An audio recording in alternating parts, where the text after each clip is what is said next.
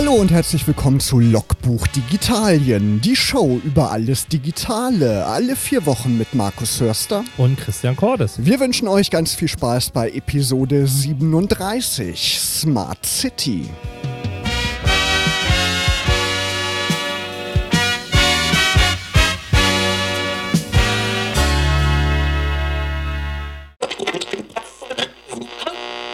Und damit hallo und herzlich willkommen und hallo Christian. Wie immer bist du ja auch mit am Start und wie ich sehe, bist du vom Rosenmontag nicht irgendwie, weiß ich nicht, mit Luftschlangen äh, runtergenockt worden oder so.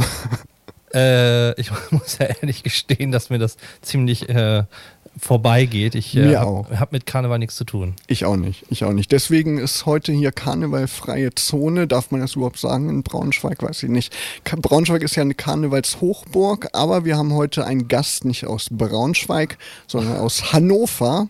Wer ist denn heute da, Christian? Ähm, genau, äh, Theresa Zimmer von der Identitätsstiftung aus Hannover ist da. Und Hannover ist, glaube ich, so eine Ka auch karnevalsbefreite Zone, oder?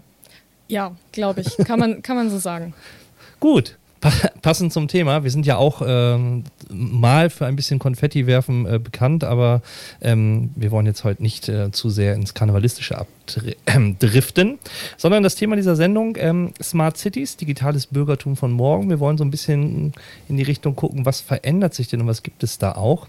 Aber bevor wir tiefer in die Materie einsteigen, kommen wir zu unserem beliebten Schnellcheck der Gäste. Genau, wir haben ein paar Fragen vorbereitet mit zwei Begriffen und du musst schnell entscheiden, für welche Antwortmöglichkeit du dich entscheiden möchtest. Oha. Bist du bereit? Dann starten wir mal mit der ersten Frage. Android bereit. oder iOS? iOS. Hawaii oder Thunfisch?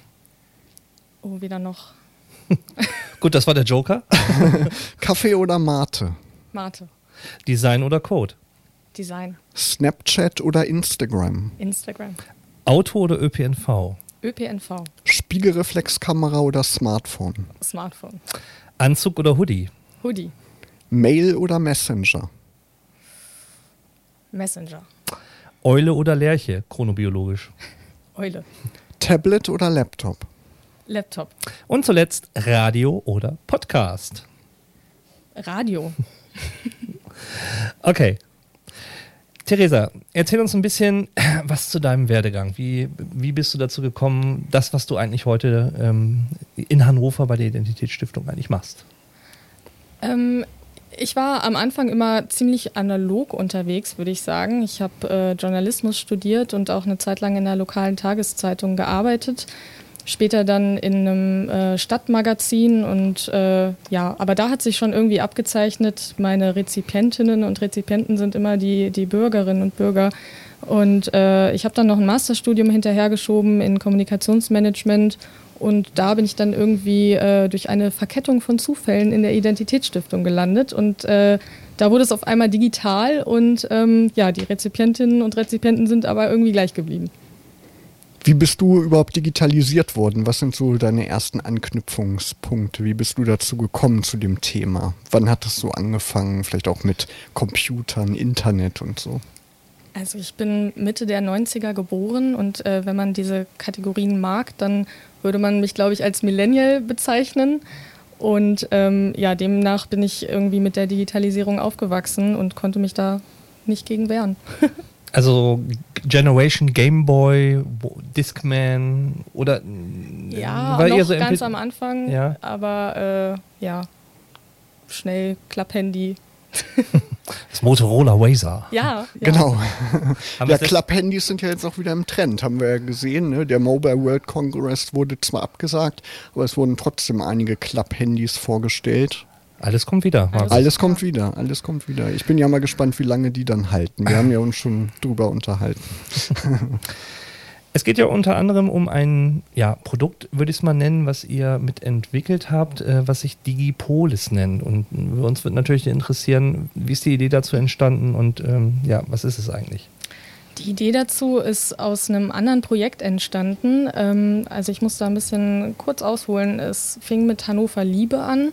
Wir haben in Hannover eine ähm, Plattform gegründet, um die Lebensqualität sichtbar zu machen, weil uns hat einfach ein digitaler Ort gefehlt, an dem man merkt, äh, was für eine Vielfalt die Stadt eigentlich in sich trägt und äh, die auch so einen gewissen Identifikationsfaktor liefert. Und ähm, da haben wir enorm gutes Feedback bekommen und äh, da haben wir dann gedacht, okay, jetzt haben wir da eine Lösung geschaffen, mit der wir uns wohlfühlen, dann können wir das auch äh, zu einem Geschäftsmodell machen und somit für andere Städte anwenden.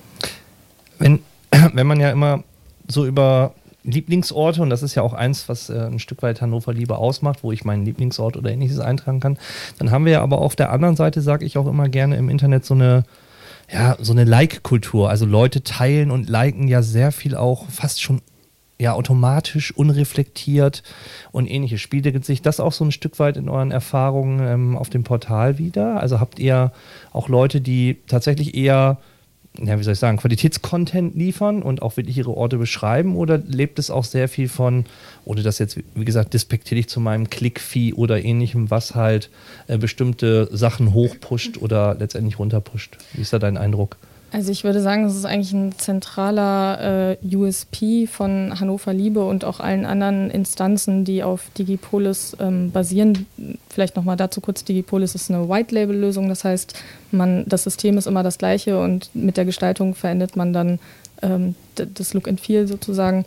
Und äh, genau, aber, aber der ähm, Mehrwert oder der Unique Selling Point sind eben eigentlich die qualitativ hochwertigen Einträge, die dort sind. Und das ist auch so ein bisschen die ähm, einzige Richtlinie, wenn man möchte, oder die einzige Voraussetzung, um da Inhalte einzustellen. Es muss immer irgendwas mit Lebensqualität im entfernteren Sinne zu tun haben. Es muss immer irgendwas Positives zur Lebensqualität in der Stadt beitragen. Und mhm. somit ähm, sind dann zum Beispiel Katzenvideos oder so eher unterrepräsentiert. Arbeitet ihr da auch irgendwie mit freien Autoren, mit Bloggern zusammen oder habt ihr ein Kernredaktionsteam, die auch eigene Inhalte produzieren? Ähm, es ist schon, der Hauptteil ist User-Generated Content tatsächlich. Und ähm, wir haben bei uns ein Redaktionsteam, was die Inhalte auch kur kuratiert und äh, auf gewisse Merkmale prüft, bevor sie freigeschaltet werden. Ähm, aber der Hauptteil ist von den Bürgerinnen und Bürgern selbst, die dann ihre Stadt dort digital mitgestalten können. Wie wird das bislang angenommen? Wie sind da eure Erfahrungen? Es wird äh, sehr, sehr gut angenommen. Vor allem das, was eine Stadt ausmacht, sind ja die Vereine und Initiativen, die kleineren Geschäfte, nicht irgendwelche Ketten oder so. Und diese ähm, individuellen Ausprägungen oder diese Leute, das sind immer genau die, die eigentlich kein Geld für Öffentlichkeitsarbeit haben oder eine professionelle Website. Und äh, gerade die können da enorm von profitieren, weil sie ihre Inhalte sehr niedrigschwellig und äh, ja auch sehr attraktiv aufbereitet dann sozusagen den Bürgerinnen und Bürgern zur Verfügung stellen können. Und da haben wir ähm, ja sehr gutes Feedback und das ist auch irgendwie so verbreitet sich immer mehr, weil man natürlich sieht, ah okay, das Atelier ist jetzt auch da verortet oder ähm, die Bäckerei. Ähm, und dann wollen natürlich alle mitmachen. Ja, in, Ze in, Zeiten von Social Media kann natürlich jeder irgendwie Content verbreiten. Man kann einfach eigene Webseiten gestalten. Aber ich glaube, ein Vorteil von so einem Portal ist, dass das zentralisiert dann gesammelt wird. Das war vielleicht auch so eine Idee dahinter, oder? Man hat dann als Bürger so eine zentrale Anlaufstelle und muss sich nicht die Inhalte von verschiedenen Plattformen zusammensuchen. Total. Also ich habe jetzt nicht mehr 20 Tabs irgendwie offen, um zu wissen, wann ist eigentlich äh, welche Veranstaltung, welches Theaterstück, wo kann ich mein Kind äh, zum Sport schicken und äh, wo ist welches Geschäft und so weiter, sondern ich finde alles äh, auf dieser Plattform zentral. Da sind ja zwei, wie soll ich sagen, Grundbedingungen, die so im Vorfeld ein bisschen notwendig sind. Auf der einen Seite brauchst du eine, eine Stadt oder eine Gemeinde, wo praktisch man, sag ich mal, den, den, die Gebietskörperschaft digital abbilden kann. Und du hast auf der anderen Seite dann ja auch, sag ich mal, Infrastruktur in Form von einem, einem Laden, einem Café oder ähnliches, was dann ja ähm, auf der Plattform Sichtbarkeit äh, generieren soll und auch so ein Stück weit ins Storytelling reingehen soll, um auch ja, so eine gewisse Authentizität einfach da darzustellen. Ähm, was sind so die, die Basics, die man eigentlich so braucht, um, sage ich mal, den, den Nährboden zu haben, ähm, dass die Plattform dann wachsen kann? Also brauchst du eine gewisse Anzahl von Leuten wahrscheinlich und, und, und die mitziehen. Du brauchst einen gewissen, eine gewisse Content-Rate wahrscheinlich an Sachen, die du einstellst, damit Leute dann halt auch auf der Seite bleiben. Oder was sind so die Faktoren, die ihr aus der Erfahrung wiedergeben könnt? Genau, also du hast es eigentlich gerade schon äh, einen wichtigen Punkt angesprochen. Also es gibt immer so eine kritische Masse, die man erreichen muss, ähm, weil wenn es kein Angebot gibt, dann gibt es auch niemand, der sich das anguckt. Und wenn niemand kommt, sich das anzugucken, dann will auch niemand sein Angebot dort äh, präsentieren, um es jetzt mal äh, plump irgendwie zu formulieren. Ähm, und dann muss man natürlich so eine Art äh, Qualitätssicherung auch irgendwie einfach ähm, sicherstellen und es muss intuitiv bedienbar sein, es muss sehr niedrigschwellig sein, sowohl das bloße äh, Rezipieren von Informationen als auch das Einstellen von Informationen. Die Hemmschwelle muss eben möglichst abgebaut werden und ähm, ja, das sind so die wichtigsten Dinge, würde ich sagen. Wir reden ein bisschen über Digipolis, Smart City und ähm, ja, das ähm, digitale Bürgertum und ähm, haben zu Gast äh, natürlich Theresa Zimmer von der Identitätsstiftung in Hannover. Eine Frage, die natürlich, wir natürlich noch haben, ist, welche anderen Städte nutzen denn schon, sag ich mal, eure Basis oder das, was ihr in der Form geschaffen habt? Ähm, also in Hannover sind wir, sind wir selber die Betreiber der Plattform ähm, und das ist auch ohne, dass wir da quasi einen Auftraggeber haben. Das gibt uns eigentlich die Freiheit, da viel rumzuprobieren. Das ist quasi unser Reallabor ähm, und da können wir ganz viel lernen und das dann anwenden. Und jetzt sind wir seit äh, kurzer Zeit von der alten Hansestadt Lemgo beauftragt worden. Das ist äh, Ostwestfalen-Lippe. Und ähm, genau, die haben auch als Stadt erkannt, dass sie nicht nur physikalische Räume schaffen müssen, sondern auch digitale Räume für ihre Bürgerinnen und Bürger. Und das ist gerade ganz spannend, weil wir da jetzt das erste Mal äh, so eng mit einer Stadtverwaltung äh, in dem Kontext zusammenarbeiten. Und äh, abgesehen davon nutzen wir das, ähm, die Plattformlösung auch temporär manchmal in Bürgerbeteiligungsprozessen, die wir im Rahmen von anderen Projekten haben. Wir haben zum Beispiel in Stralsund letztes Jahr so ein Stadtmarkenkonzept gemacht und da haben wir das auch für einen kürzeren Zeitpunkt, Zeitraum mal etabliert. Das ist ja quasi so ein selbstentwickeltes Content-Management-System, also sowas wie WordPress oder Typo 3 kennt ihr als Hörer vielleicht auch so aus dem alltäglichen Gebrauch. Ähm, müssen die einen eigenen Server haben, die Städte, um das zu betreiben, oder bietet ihr dieses Hosting an? Genau, wir bieten das an, es läuft quasi über uns und äh, die Redaktion äh, liegt dann entweder bei uns oder sobald wir die Städte befähigt haben, das ist eigentlich immer so unser Ziel, dass wir den Auftraggeber dahin bekommen, dass er das selber äh, organisieren und managen kann, äh, können sie das dann auch selber redaktionell begleiten. Aber ganz so einfach wie WordPress ist es nicht. Nee, das glaube ich. das muss ich jetzt unserem Programmierer zugute nochmal äh, betonen, glaube ich, dass das schon sehr komplex ist, ja. zumindest das, was dahinter steckt, die Logik. Ähm, aber in der Anwendung ist es eben ähm, ja wahrscheinlich vergleichbar intuitiv, wenn nicht sogar einfacher als äh, WordPress. Genau, auch, auch, die ganze Integration mit den Social Media Kanälen, das muss ja auch alles programmiert sein, ne? genau. genau. Wir haben ja vorhin schon so ein bisschen am Beispiel von Hannover Liebe so über Storytelling geredet und das, was natürlich Menschen auch auf der Plattform machen oder was sie ein Stück weit als Content auch einstellen. Äh, meine Frage ist so ein bisschen, stellt ihr auch fest, dass es so ein, so ein Gap gibt unter diesem Aspekt von, ich sag mal, digitaler Bürgerservice? Man stellt ja bei diesen ganzen Themen rund um die Digitalisierung fest, dass es Menschen gibt, die sind sehr affin, aber es gibt auch Menschen, die werden irgendwie abgehängt oder sind überfordert. Ähm, und gerade wenn man jetzt praktisch in, auch in Lemgo in eine neue Stadt geht, ähm, merkt ihr das da auch, dass einige das zwar ganz toll finden und das auch grundsätzlich bejahen, aber dass diese, diese Hürde, etwas zu, zu produzieren und reinzustellen und, und so, eine, so eine Niederschwelligkeit ähm, einfach vorhanden sein müsste oder zum Teil nicht vorhanden ist, um letztendlich was zu produzieren. Also anders gefragt, muss man Leute qualifizieren, gerade die nicht digital affin sind, um mehr Content zu generieren auf solchen Plattformen? Was meinst du oder was ist eure Erfahrung? Mm, also ich glaube, das hat nicht unbedingt was mit der Bedienbarkeit zu tun, dass manche Leute da irgendwie nicht äh, das nicht intuitiv genug finden oder so. Ich glaube, es ist eher so eine Hemmschwelle, so eine, da gehört irgendwie eine kleine Portion Mut vielleicht für manche Leute dabei und das hat man aber eigentlich insofern äh, gelöst, indem man erste Vorreiter hat und am besten auch aus deren Interessenbereich. Also wenn man jetzt ähm, die Einzelhändler oder sowas ansprechen wollen würde, dann würde man sich da spezifische erstmal raussuchen und denen das einmal genauer erklären. Ähm, und sobald die dann als gutes Vorbild vorangehen, löst sich eigentlich diese Blockade relativ schnell. Und ähm, was man natürlich machen muss, ist, man muss vor Ort sein, man muss präsent sein, äh, man muss die Möglichkeit nach äh, ja, Nachfragen und Kontakt bieten. Also wir haben Live-Chat auf unserer Plattform, da kann man direkt Fragen stellen, wenn man irgendwas nicht versteht.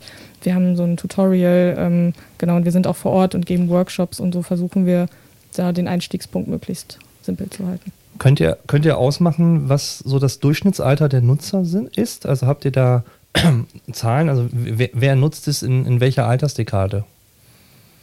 So ganz grob. Das ist wirklich ganz durchmischt. Also es ist ähm, bestenfalls äh, ist es der gleiche Querschnitt wie in der Stadtbevölkerung auch. Also mhm. es ist wirklich ganz durchmischt, das kann man so nicht sagen. Also wir haben, ähm, wenn wir jetzt über Hannover Liebe sprechen, Social-Media-Kanäle, und da kann man es dann ein bisschen genauer sagen. Äh, über Facebook erreichen wir tatsächlich eher äh, Menschen ab Anfang 40, Ende 30 und Instagram ähm, dann eine sehr viel jüngere Zielgruppe. Mhm. Und äh, wenn man Inhalte einstellen möchte in das Portal, gibt es dann so eine Art Formular, was man ausfüllen muss oder schickt man euch dann Texte und Bilder und ihr baut das dann ein? Wie funktioniert das? Nee, das funktioniert sehr autark. Man legt sich einfach einen Account an, also man registriert sich mit einer E-Mail-Adresse und dann kann es eigentlich gleich losgehen. Dann befindet man sich im Panel und kann dann da Einträge erstellen in allen Kategorien, Bilder hochladen, Videos und so weiter. Und dann äh, ja, schickt man die zur Freigabe. Also quasi jeder, der auch so in den sozialen Netzwerken unterwegs ist, der kann das auch nutzen ohne ja. Probleme. Okay. Ja, es ist wirklich sehr niedrigschwellig. Aber wir arbeiten auch immer daran, das zu optimieren. Also wir sind immer sehr offen für äh, User-Feedback und das ist äh, eine Plattformlösung, die sich iterativ immer an den Bedürfnissen vom Kunden und der Kundin, aber auch an den äh, an dem Feedback der User orientiert. Also dadurch, dass wir das ja dass es eben nicht auf WordPress basiert, sondern dass wir es selbst gestalten, sind wir da extrem flexibel und können das immer sehr schnell optimieren alles. Du sagtest ja auch, dass klassisch der Einzelhändler ähm, mit dabei ist, am Beispiel von Hannover Liebe.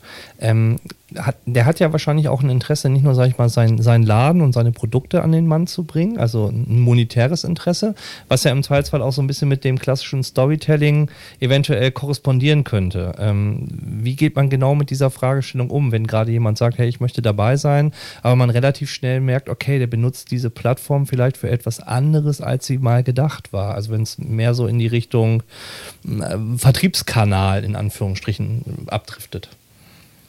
Ähm, das passiert irgendwie nicht durch die Kategorien, die wir vorgeben, weil wir verfolgen auch immer diesen Storytelling-Ansatz. Also natürlich kann sich da jede Bäckerei äh, auf der Karte vor Ort mit ihren Öffnungszeiten und meinetwegen auch schreiben, äh, was für tolle Brötchen sie haben. Aber äh, dann gibt es ja noch die Kategorie Mensch zum Beispiel und da wird sich dann äh, Frau Müller von der Bäckerei Müller vorstellen und erzählen, was ihre Lieblingsecken in Hannover sind und äh, warum sie gerade hier ihre Bäckerei eröffnet hat. Und ab da wird es dann eben sehr menschlich und auch äh, irgendwie emotional. Und dann ist äh, dieser Werbecharakter auch eigentlich gar nicht so da. Und auch da kommt es immer so ein bisschen drauf an, was ist schon vorhanden, was haben die Leute vorher schon gemacht und irgendwie äh, verwaltet sich das ziemlich gut von selbst, dass die Leute sich orientieren an dem Bestehenden und dann merken, okay, die erzählen jetzt in ihrem Interview nicht die ganze Zeit davon, wie toll ihre Bäckerei ist, sondern ähm, das ist schon eher eine persönliche Information. Das ist ja genau auch das Spannende. Hinter jedem Laden oder hinter jedem Einzelhändler steht ja auch immer eine Person oder jede Kneipe ist der Gastwirt. Also von daher geht es ja um die Identifikationsfigur am Beispiel der Kneipe hinterm Tresen. Aber ich glaube, dass es im Digitalen, dass es diese, diese Personenzentrierung gibt, etwas, was viele ja noch ein bisschen ein Stück weit lernen müssen, die nicht so digital affin sind, weil sie dann eher denken, oh wunderbar, das ist ein neuer Vertriebskanal, um eventuell noch mehr Kunden zu erzielen oder Kundenbindung zu betreiben und dass es eher der andere Weg ist, um letztendlich an den Kunden zu kommen. Ja, genau. Das ist so eine andere Denkweise. Wenn es zu platt ist, wenn es zu sehr nach Werbung aussieht, dann wird es nicht so angenommen. Ne? Das ist ja irgendwie ganz wichtig heute, dass man persönlich wird, ne? wie du das gesagt hast, Christian. Genau, es muss halt authentisch sein und wenn man das jetzt mal irgendwie hoch eskaliert auf das Beispiel in der Stadt, dann äh, ist natürlich auch eine Message, die eine Stadt nach außen sendet, äh, eine andere, wenn sie nicht sagt, zieht alle nach Hannover, äh, hier ist es total toll, toller Wirtschaftsstandort und so weiter, sondern wenn sie das über Geschichten erzählt und dann auch an einem digitalen, Be also eine Beweisführung über so eine digitale Plattform hat, wo man wirklich dann Menschen kennenlernt und authentische Geschichten hat und man selber den Schluss zieht, dass es ein attraktiver Standort ist, und also, dass man selber zu dem Schluss kommt und dass man das nicht so plump aufgetischt bekommt. Und natürlich müssen ja auch nicht kommerzielle Interessen dahinter stehen. Ne? Wenn man bei euch was postet, können ja auch irgendwie gemeinnützige Dinge sein, Veranstaltungen. Da ist das dann ja sowieso nicht so äh, extrem mit Werbung. Ne? Genau. genau. Ähm, das, das Verhältnis, sag ich mal, NGOs, Non-Professional, Non-Commercial versus ähm, kommerzielle Dienstleister oder Anbieter, habt ihr da so ein, so ein Gefühl? Kann man das ungefähr sagen? Nee, auch das ist ziemlich ausgewogen. Also ich, ich glaube, ähm, bei den Veranstaltungen, also wir haben auch einen Veranstaltungskalender, der ähm, auch Veranstaltungen sammelt aus anderen Veranstaltungskalendern. Also es ist wie so ein Hub im Prinzip. Und da sind es, glaube ich, schon mehr kommerzielle Veranstaltungen, einfach durch die Masse äh, aus bestehenden Kalendern. Also zum Beispiel der, die ganzen Kino- Vorstellungen, die ganzen Theateraufführungen und so weiter und so fort. Das ist durch die Masse dann schnell einfach mehr kommerziell. Wenn es um Projekte geht, ähm, da stellen sich tatsächlich sehr viele Initiativen und Vereine und so weiter vor. Ihr hört Logbuch Digitalien mittlerweile mit der Episode 37. Ja, und an dieser Stelle vielleicht nochmal der Hinweis. Wir sind ja nominiert, beziehungsweise haben wir uns selber vorgeschlagen für den ersten deutschen Podcastpreis. Die äh, Nominierten, die sind jetzt vor zwei Wochen, glaube ich, bekannt gegeben worden. Da sind wir nicht mit dabei. Da sind eher große Namen irgendwie dabei, habe ich den Eindruck. Aber wir haben immer noch die Chance auf den Publikumspreis. Und das Voting, das läuft noch bis zum kommenden Samstag, bis zum 29. 24. Februar. Also wenn ihr für uns abstimmen wollt beim Deutschen Podcastpreis, habt ihr noch die Gelegenheit dazu unter deutscher-podcastpreis.de. Wir freuen uns auf jeden Fall über jede Stimme. Ja, weiterhin bei uns zu Gast heute Abend ist Theresa von der Agentur Identitätsstiftung in Hannover. Und wir haben uns überlegt, so ein großes Thema, was ja irgendwie in allen möglichen Themen so mitwabert, ist das Thema künstliche Intelligenz. Ist das für euch auch ein Thema in Bezug auf diese Plattform oder auch äh, in Bezug auf Hannover Liebe? Ja, total. Also ähm, perspektivisch äh, sind wir da auf jeden Fall gerade auch so ein bisschen am Rumexperimentieren, was ja zum Beispiel bei ähm, Facebook so ein bisschen das Problem ist, dass man immer so in seiner Filterblase ist. Man bekommt immer nur Dinge vorgeschlagen, die man eh schon kennt oder die man natürlich mag. Ähm, viel interessanter ist es ja, neue Dinge kennenzulernen, vor allem wenn man also in seiner eigenen Stadt auch mal Orte vorgeschlagen zu bekommen, die jetzt vielleicht nicht so naheliegend mit den eigenen Interessen verknüpft sind, aber dann doch irgendwie passen oder wo man vielleicht Menschen trifft, mit denen man sich über die Dinge austauschen können, kann, zu, äh, über die man sich sonst so informiert. Und ähm, da sind wir gerade am Rumprobieren und äh, wollen quasi diese Bubbles so ein bisschen aufbrechen. Aber da ist natürlich immer die Gefahr, dass man mit Informationsflut dann die geringe Aufmerksamkeitsspanne ausreizt. Und da gilt es eben, die richtige Balance zu finden zwischen relevanten Informationen und äh, ja, einer Informationsdichte, die noch ertragbar ist. Äh, dazu noch kurz eine Zwischenfrage. Ähm, dann müsste es ja auch die Möglichkeit geben, sich einen Account anzulegen als Leser. Oder gibt es das jetzt schon, dass man sich ein Profil anlegt und man kann sich dann Dinge zusammenklicken? Ähm, wie läuft das? Genau, das gibt es auch jetzt schon. Also äh, jeder und jede kann sich einen Account anlegen und äh, ob man jetzt äh, Inhalte einstellt oder nicht, das ist erstmal nicht relevant und man kann auch schon direkt am Anfang verschiedene Kategorien auswählen, für die man sich besonders interessiert, okay. Sport, Musik, in bestimmten Musikrichtungen und so mhm. weiter und bekommt dann schon auf Basis dessen eben ähm, ja, Dinge angezeigt, die zu diesen Interessen passen. Mhm den grundpartizipativen Ansatz von ähm, Hannover Liebe bzw. Digipolis hast du ja schon relativ gut rübergebracht. Ähm, was aber auch natürlich ein Thema ist, wenn wir nicht, über, nicht nur über KI reden, ist immer dieses Thema Datenschutz. Also viele Bürger haben ja mittlerweile Angst oder fühlen sich überfordert, wo ihre Daten in irgendeiner Art und Weise landen. Zum Teil sind, haben sie natürlich mit ähm, Facebook-Login und Co. es sich in der Zeit lang sehr einfach gemacht, aber das Bewusstsein kehrt ja immer mehr zurück aufgrund auch von Daten Lex und Co., die wir in den letzten Jahren immer wieder ähm, vorgehalten bekommen haben. Wie ist dieses ganze Thema Security, Datenschutz, ähm, Herr deiner Daten eigentlich auf eurer Plattform geregelt? Also wir nehmen das Thema Datenschutz natürlich auch sehr ernst und ähm, äh, richten uns da nach den äh, Richtlinien, die eben gesetzlich vorgeschrieben sind. Und ähm, das begegnet uns aber so im Gespräch mit den Usern eher selten. Also das kommt nicht sonderlich oft vor, ähm, dass jemand das hinterfragt oder irgendwie Angst hat davor. Und ich glaube, das ist auch relativ schnell geklärt, sobald man den Mehrwert von der Plattform versteht und was sie einem bringen kann. Wie sieht es mit Urheberrecht eigentlich aus? Die Leute, die können ja dann ihr Bildmaterial auch hochladen. Wie wird da sichergestellt, dass man das nutzen darf? Müssen die immer einen Namen vom Fotografen angeben oder wie läuft das? Genau, man kann bei jedem Bild den Namen des Fotografen angeben. Mhm. Dieses Thema Qualität ähm, würde uns natürlich noch interessieren. Also mir sagt ja auch, der Content, der reingestellt wird von den Leuten, damit die Leute auch auf der Plattform verweilen und sie immer wieder nutzen, muss auch einen gewissen Qualitätsanspruch einfach genügen. Weil wenn es einfach nur blanke Werbung ist, ist es uninteressant. Wenn es uninteressanter Content ist, wird man auch Leser ver verlieren. Wie stellt ihr das in irgendeiner Art und Weise sicher? Ähm, das praktisch ruft man dann demjenigen Autor vielleicht nochmal an, also am Beispiel des Bäckers, den wir vorhin haben, wenn man zu so fünf Sonntagsbrötchen für 99 Cent ist zwar nett, aber haut jetzt auch keinen irgendwie um. Und wie macht ihr das in der Praxis? Genau, also wir haben zum einen Richtlinien, die den Leuten, die Einträge erstellen, äh, schon mal helfen sollen, zu wissen, was relevant ist von ihren Informationen und was nicht.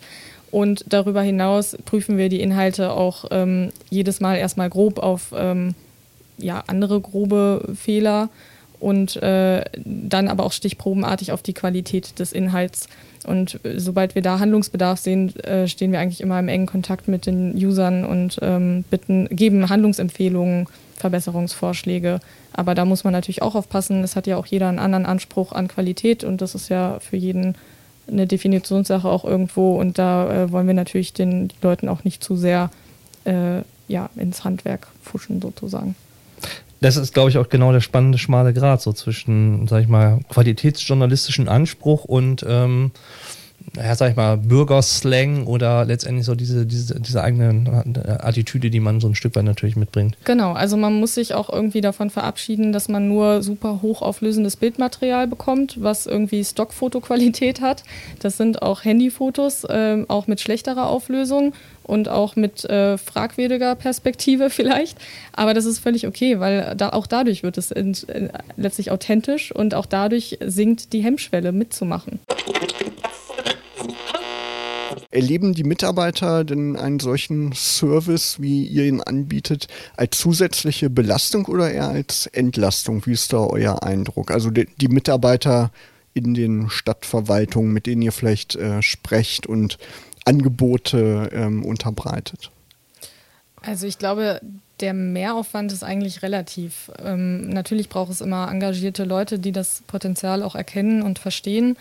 Aber auch da ist eigentlich wieder die Devise, sobald man den Mehrwert klar gemacht hat, ist auch da ähm, das, äh, ja, die Wahrnehmung einer Belastung äh, vom Tisch. Aber es ist, es, ist ja, es ist ja schon eine Umstellung, glaube ich, wenn man so eine klassische Pressestelle in der Verwaltung hat, die ja eher, sag ich mal, sehr gefilterten Content rauspusht und so ein bisschen auch die Deutungshoheit über, die, äh, über das Thema haben will, wenn man jetzt auf einmal mit einer Plattform kommt, wo man sagt, ja, es gibt halt mehrere Sichtweisen auf die Dinge oder es gibt halt mehrere Meinungen, ob Linden jetzt der schönste Stadtteil von Hannover ist oder ist es vielleicht doch die List oder Fahrenwalde oder genau. weiß ich was. Also User-Generated Content ist ja immer so ein zweischneidiges Schwert. Zum einen ähm, ist es Content, den man nicht selber produzieren muss, der auch dann authentisch ist und vielleicht auch von Menschen kommt, die eine höhere Expertise in dem jeweiligen Interessensgebiet haben, als man es selbst könnte mit einer drei, vier, fünf, zehnköpfigen Redaktion. Ähm, andererseits ist auch da natürlich wieder das Thema Qualität, Kuration und so. Das sind dann die Sachen, die vielleicht vermehrt hinzukommen, die man vorher nicht so hatte. Aber ähm, bis jetzt habe ich das Gefühl, dass eigentlich alle wissen, dass sie davon profitieren können. Gibt es, wie soll man sagen, so etwas wie ähm, so ein Hidden Treasure, also ein, ein, ein Beitrag, ähm, der irgendwann auf die Plattform gespielt worden ist, wo man gedacht hat, ups, also so der, der singende Elefant aus äh, Straße 26 oder irgendetwas, wo ihr erstmal schlucken oder äh, lachen musstet, als äh, das kam und man vielleicht so das Gefühl hatte, mh, hm, äh, will uns jemand einen Bären aufbinden oder ist das tatsächlich real?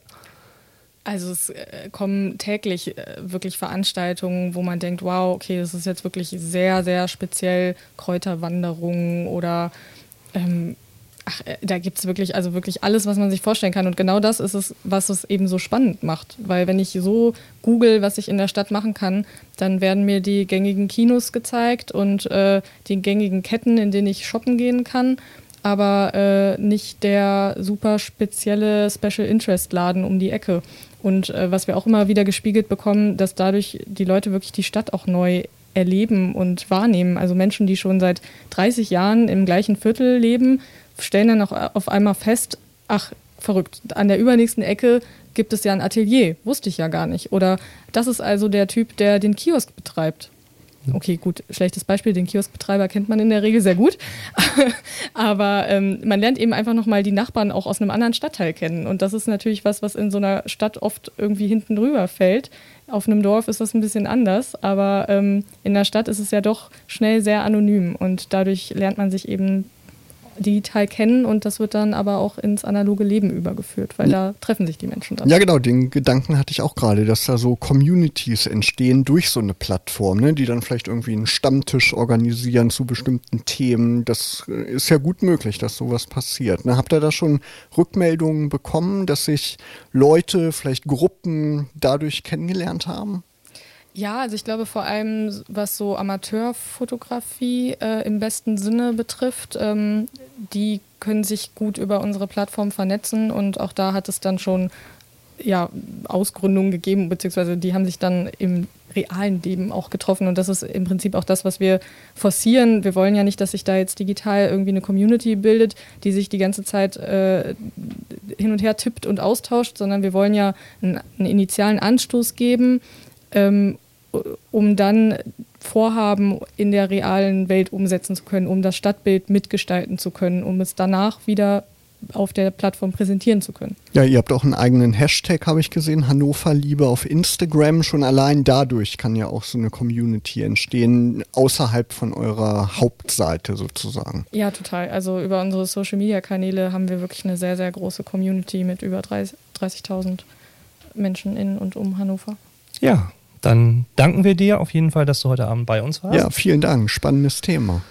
Genau, und äh, wir kommen wie in jeder Sendung zu guter Letzt äh, zu unserem äh, wohlbekannten App-Tipp. Markus. Soll ich heute mal anfangen? Leg du los. Microsoft Office. Wir haben ja schon öfter mal drüber gesprochen. Es gab ja auch schon seit Jahren die einzelnen Apps, also Word, Excel, PowerPoint, OneNote. Und jetzt gibt es Office in einer einzigen App. Für Android ist die finale Version rausgekommen für iOS gibt es eine Vorabversion, haben wir eben ergoogelt. Da kann man also an so einem Vorabtest teilnehmen und das ist eigentlich ganz praktisch und schön gemacht. Ich habe mir die äh, installiert und mal angeguckt. Da kann man wirklich so die letzten Dokumente sehen, die man auch auf seinem Computer bearbeitet hat, kann die da öffnen. Gibt Zusatzfunktionen wie ein QR-Code-Scanner. Man kann Dokumente einscannen und als PDF dann abspeichern auf OneDrive. Also ist nicht schlecht und man spart ein paar Icons auf seinem Smartphone, auf seinem Home-Bildschirm. Kann man dann wieder ein paar Apps eliminieren und dann eine App nutzen. OneNote ist natürlich nicht drin. Die App, die muss man dann immer noch separat installieren, aber die anderen, die kann man dann loswerden. Mhm. Christian, was hast du dabei? Du wolltest die auch eigentlich nehmen. Ja, richtig. Wir hatten heute einen Stich, äh, wie man beim Kartenspiel sagen würde. Äh, deswegen musste ich kurzfristig noch ausweichen. Ich habe ähm, eine App, ähm, die eher, sag ich mal, etwas spröde klingt, nämlich die Ausweis-App. Viele haben ja einen äh, modernen Personalausweis, also diesen äh, Scheckkartenmäßig oder äh, EC-Kartenmäßig großen.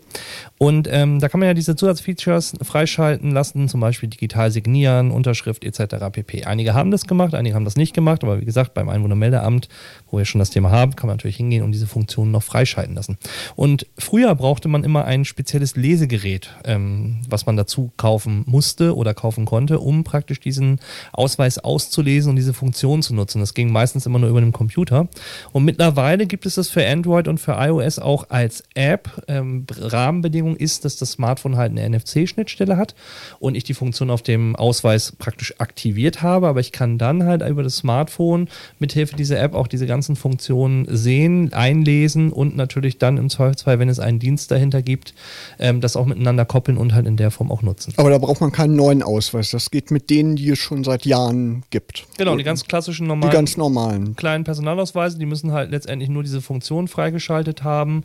Ähm, ich weiß nicht, ob da Nee, eigentlich müsste es, glaube ich, mit allen gehen, nur du musst es halt, ähm, wenn es nicht aktiviert ist, halt noch nachträglich aktivieren und einige Funktionen gehen dann nur mit einem kompletten neuen. Ich glaube, ähm, Fingerabdrücke und Unterschriften oder so, die werden, glaube ich, da gespeichert. Aber das erfährt man dann in seinem Einwohnermeldeamt des Vertrauens. Okay, eine schöne Sache. Ja, vielen Dank, Theresa, nochmal, dass du da warst. Eine gute Fahrt zurück nach Hannover und ja, Christian, wir hören uns wieder am 24. März und bis dahin wünschen euch Markus Hörster und Christian Cordes eine schöne digitale Zeit.